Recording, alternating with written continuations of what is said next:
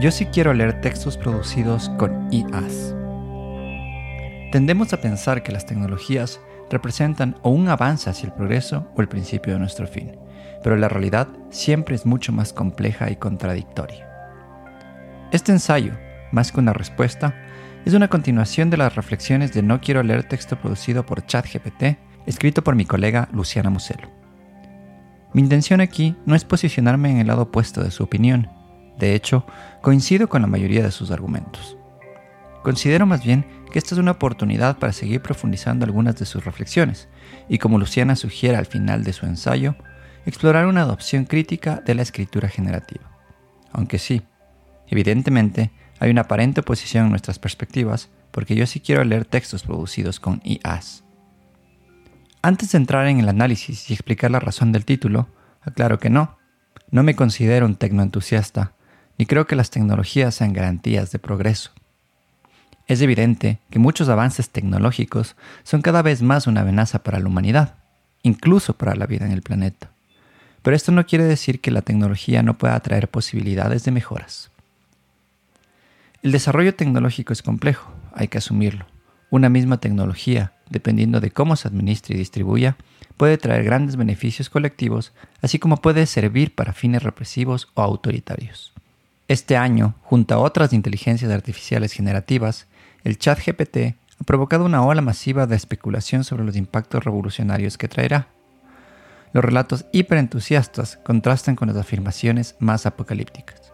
Es pertinente sospechar que estas reacciones tan extremas son más del efecto del clickbait y del marketing que de lo que en realidad está pasando y pasará.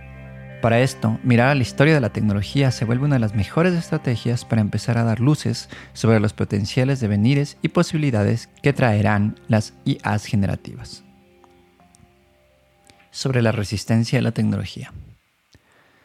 La resistencia a una nueva tecnología es esperable, muy esperable.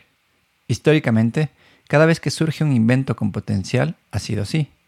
Por ejemplo, líderes religiosos del siglo XV temieron que la imprenta volvería holgazanes a los monjes copistas, y peor aún, temían que al imprimir y no copiar a mano, la iglesia perdería la mediación sobre la palabra de Dios. En efecto, la gran mayoría de copistas perdieron su oficio, pero la iglesia no tardó en ver el beneficio de distribuir masivamente la Biblia y la resistencia acabó.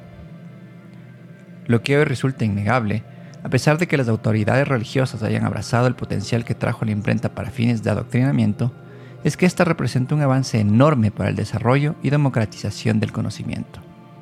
Si hacemos un salto tosco en el tiempo y nos movemos a esta era digital, vemos encrucijadas similares. El Internet se masificó por Tim Berners-Lee cuando en 1989 creó la World Wide Web sus intenciones consistían en generar un sistema que facilitara a científicos usar el Internet para acceder y difundir información.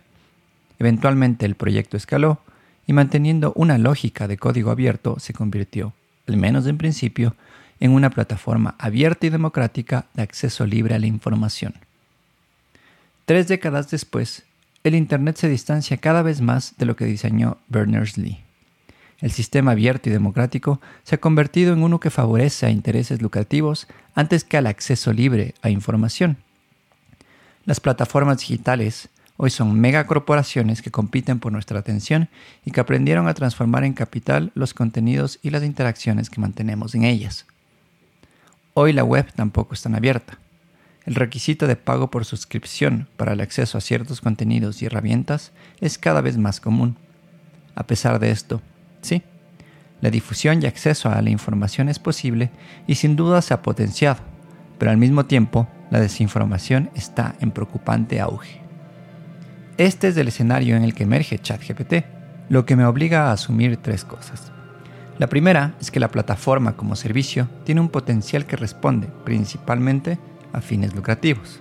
Es decir, que los beneficios colectivos de las IAs vendrán en la medida en la que puedan ser transformados a enormes beneficios privados. Segundo, y consecuencia de este primer punto, es que todas las narrativas sobre sus potenciales beneficios y amenazas están infladas y son principalmente marketing que busca motivar el uso de las IAs. Estos dos son mis acuerdos con el ensayo de Luciana, pero en el tercer punto que desarrollaré a continuación, es en donde propongo explorar una mirada enfocada en las posibilidades antes que en las limitaciones de la escritura generativa de ChatGPT. Sobre el potencial de los usos y los usuarios. Cualquier tecnología con potencial puede servir para una infinidad de usos, pero quienes tienen más control sobre estas posibilidades son lógicamente sus dueños. Sin embargo, estos últimos dependen de que los usuarios adopten y consuman esta tecnología. Es en este punto en donde surgen posibilidades creativas que no estaban en el guion y que incluso pueden incomodar, aunque sea temporalmente, al status quo. La historia de las tecnologías de reproducción de música es decidora al respecto. Por ejemplo, cuando Edison produjo el gramófono, estaba buscando generar una tecnología que sirva para difundir discursos políticos, no música. A pesar de esto, el gramófono y su sucesor, el tocadiscos, se usaron principalmente para reproducir música, y sí, potenciaron la difusión de este arte. Aunque por un momento, antes de la inminente masificación de estas tecnologías, se temía que la música muera. Este miedo respondía a la idea de que si una máquina era capaz de reemplazar a los músicos intérpretes, es decir, músicos tocando en vivo, esto iba a generar una escasez de músicos y por ende de música. Evidentemente, no pasó. Si hacemos un salto a la era digital, el Internet libre y abierto de Berners-Lee facilitó la generación de sistemas creados para el intercambio de archivos entre pares como Napster o LimeWire. Estos servicios que proliferaron a principios de los 2000 pusieron en jaque a la industria musical, pero al mismo tiempo potenciaron la distribución de música. Es decir, la hicieron mucho más accesible para millones de usuarios alrededor del mundo. Se podría argumentar que los artistas terminaron siendo también grandes perjudicados en este esquema. Sin embargo, el asunto del pago injusto a músicos por la venta de sus grabaciones ha sido un problema en discusión previo a la piratería digital, en el auge de la piratería e incluso hoy en esta era de dominio del streaming. Lo afirmo nuevamente, la historia nos demuestra que la tecnología no es garantía de progreso, pero esto no quita que hay suficientes evidencias para pensar que la tecnología puede servir al bien común. Propongo entonces contemplar que como usuarios tenemos la capacidad de encontrar formas alternativas de adoptar y adaptar tecnologías para potenciar nuestra creatividad. Como usuarios podemos ser, y hemos sido, agentes importantes en hacer que las tecnologías respondan a nuestras necesidades y no únicamente al interés privado. Sí, estoy consciente de que la idea puede ser fácilmente tachada de ser demasiado entusiasta, pero hay evidencias suficientes para tener esperanza en la creatividad humana. el mito de la sustitución y la reproducción como creación. Seguramente para algunos usuarios como yo, las primeras aproximaciones a GPT 3.5 fueron decepcionantes. El tipo de texto que el sistema genera, como bien afirma Luciana, tiende a ser genérico, sesgado, vacío y falso. Para muchos, esto puede ser suficiente como para generar un ensayo mediocre y pasar una clase, o para ahorrarnos del suplicio de escribir correos, oficios o cartas tediosas. Nada muy revolucionario, más allá de ahorrarnos el tiempo y recursos que implican pequeñas tareas. Eso sin considerar su falta de precisión, potenciales problemas de autoría y su tendencia a generar información falsa. Estos usos de las IAs, que son los que más se promocionan, me interesan muy poco. Mi enfoque, como mencioné al principio del ensayo, está justamente en la posibilidad de encontrar usos sofisticados e inesperados a ChatGPT. En su libro programados para crear, cómo está aprendiendo a escribir, pintar y pensar la inteligencia artificial, el matemático Marcos Du Satoy sugiere que las IAs no necesariamente buscan reemplazar la creatividad humana, sino aumentarla. Sautoy explica que las IAs pueden asistir antes que reemplazar procesos creativos de todo tipo y así facilitar la generación de ideas innovadoras. Ojo, por principio, las IAs como sistemas de Machine Learning no pueden reemplazar la creatividad humana porque necesitan alimentarse de contenidos creados por humanos para seguir aprendiendo. Existe, en consecuencia, una evidente dependencia de las IAs con los humanos. A pesar de esto, la idea de la aumentación resulta difícil de aceptar si consideramos que las IAs generan imágenes, diseños y textos basados en patrones aprendidos de grandes conjuntos de datos. Las IAs aprenden y generan a partir de ubicar y reproducir patrones. Dicho de otra manera, las IAs son sistemas de reproducción que crean bajo los parámetros de lo ya existente y lo que más se repite. ¿Podríamos entonces esperar algo más que resultados genéricos de las IAs? Las máquinas de reproducción, aunque no son directamente creativas, han traído cambios significativos en nuestros procesos creativos.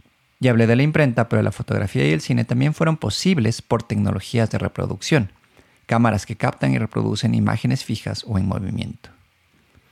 Sin embargo, reproducir en términos corrientes implica copiar, y copiar es técnicamente la antítesis de crear. ¿Pero es realmente adecuado pensar de esta manera? Definitivamente no. Si lo hacemos, no podríamos considerar al cine y a la fotografía medios de expresión artística. De nuevo, el desarrollo tecnológico en la música puede ayudar a entender mejor las posibilidades de la reproducción y de la agencia humana. Como estilo musical, el hip hop se desarrolló en gran medida por el uso de máquinas de reproducción. En determinado momento, los DJs empezaron a usar tocadiscos como instrumentos musicales antes que como meros reproductores de grabaciones. Técnicas como el scratching, el procesamiento artificial de sonido y el sampling básicamente permiten crear, tomando como materia prima grabaciones preexistentes, valga la redundancia. Negar el carácter innovador de estas técnicas hoy resulta absurdo. Sin embargo, al principio, claro que hubo resistencia. Incluso antes del hip hop en la década de los 70, otros estilos afroestadounidenses como la música disco y el RB empezaron a incorporar beats electrónicos en lugar de percusionistas tocando baterías reales. Críticos musicales importantes como Nelson George reaccionaron argumentando que estas tecnologías matarían el espíritu de la música negra. Curiosamente, los beats artificiales pasaron a ser un componente importantísimo de los estilos afros que han emergido desde entonces. Por ejemplo, Jay Dilla, productor de hip hop conocido por sus beats creados con el sampler Akai MPC 3000, ha pasado a ser reconocido como uno de los percusionistas más innovadores de los últimos tiempos. Evidentemente, su estilo pudo darse por las posibilidades técnicas únicas de los samplers. Estos ejemplos demuestran que la reproducción, en efecto, puede potenciar la innovación. Sin embargo, esta innovación no es mera consecuencia de la tecnología. La innovación es el resultado de una simbiosis entre tecnología e inventiva humana. Escrituras con IAS. El título de este ensayo pudo ser yo sí quiero leer textos producidos por IAS, pero intencionalmente decidí utilizar con en lugar de por. Evidentemente, mi enfoque apunta a las posibilidades de generar textos coproducidos con estos sistemas. Es decir, me interesa la búsqueda de técnicas de escrituras asistidas por las IAS y no simplemente delegadas a las IAS. Incluso antes del GPT 3.5, hubo varios casos de literatura producida con IAS.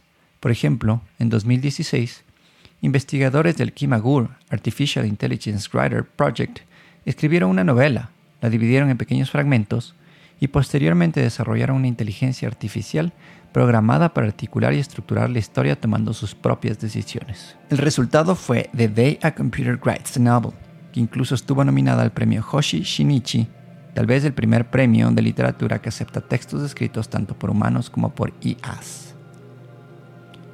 Desde entonces han aparecido otros ejemplos de literatura producida con IA, cuya calidad literaria y coherencia no son necesariamente óptimas, pero de los que podemos asumir que hay un interesante trabajo en proceso. De hecho, detrás de esta suerte de experiencias no está el engañar a los lectores. Casi siempre las motivaciones son las de decodificar el funcionamiento de nuestra creatividad literaria. Recientemente leí por primera vez un ensayo, o una suerte de ensayo, escrito con IA que evidentemente no era un alumno queriendo verme la cara, claro. El texto es una colaboración entre el escritor Jorge Carrión, Taller Estampa y ChatGPT 2 y 3, y se titula Los campos electromagnéticos, teoría y práctica de la escritura artificial. Tal vez el título les resulta familiar, y es porque intencionalmente se plantean replicar la técnica de escritura automática usada por André Breton y Philippe Zupaul en los campos magnéticos, publicado hace poco más de 100 años.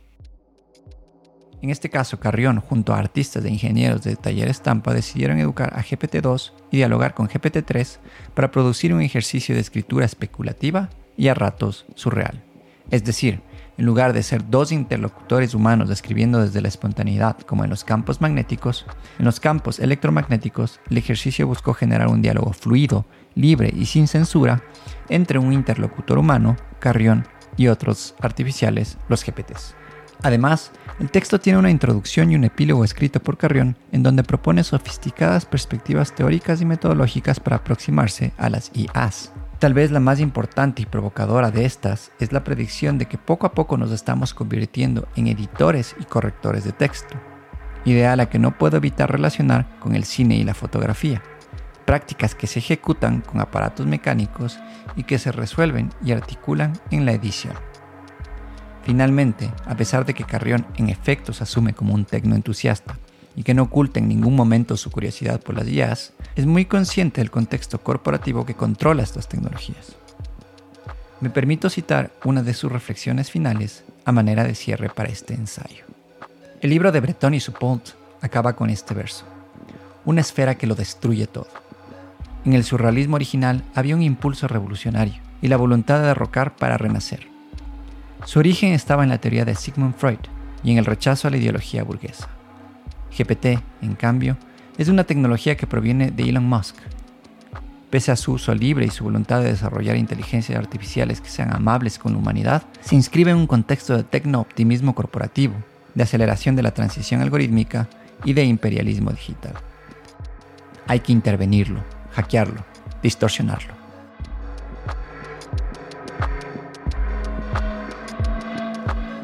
Este texto fue producido por Juan Pablo Viteri para Radio Coco.